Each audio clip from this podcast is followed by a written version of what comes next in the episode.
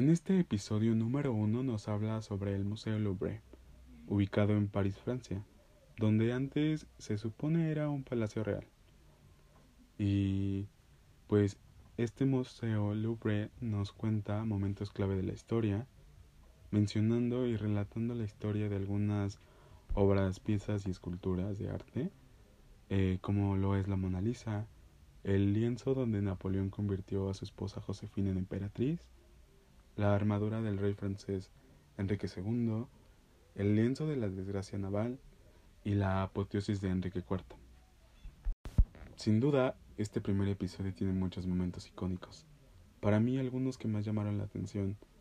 fue la desaparición de la Mona Lisa en 1911, donde un trabajador llamado Perugia quería llevarla a Italia, donde aparentemente pertenecía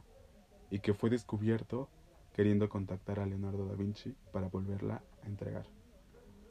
Y también me llamó mucho la atención el lienzo donde el emperador Napoleón cambió su historia o reescribió,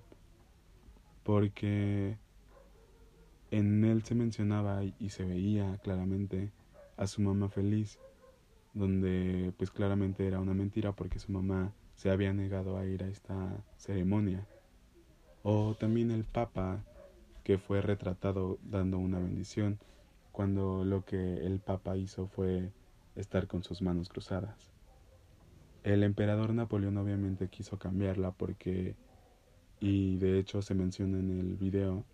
en este primer episodio, perdón, eh, como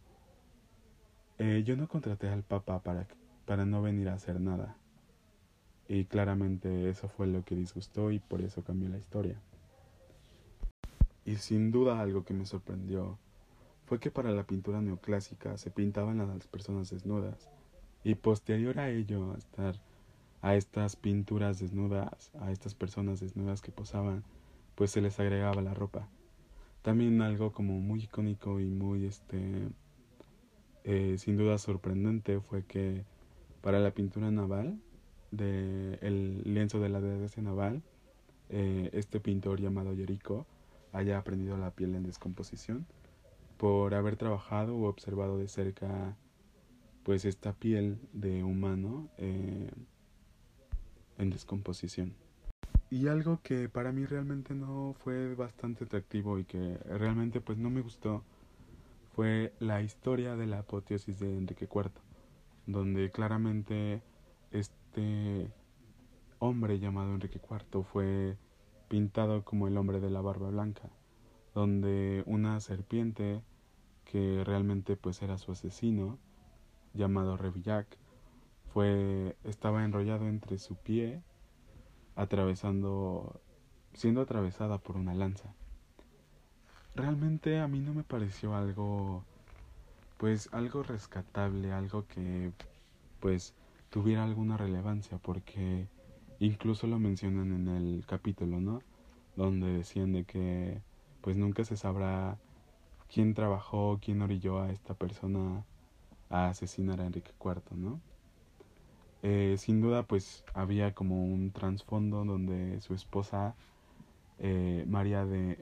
Medici este eh, supuestamente quería como convencer a este Rebayac eh, para poder reclamar Francia, pero pues para mí como que no, no tuvo como mucho sentido, no tuvo como una historia bastante creíble y pues no sé, sinceramente a mí esto, esta pintura de o lienzo de apoteosis de Enrique IV no, no me gustó. Y algo que realmente considero que debamos aprender y que deberíamos de recordar todos es que, como lo dice a final de capítulo, ¿no? Cada obra, cada cuadro, cada escultura es el corazón de una historia, de la historia de la nación. Y que estos secretos pues deben contarse. Y que realmente considero que son muy importantes para todos porque pues no podemos apreciar o querer conocer algo que no tiene una historia bastante interesante.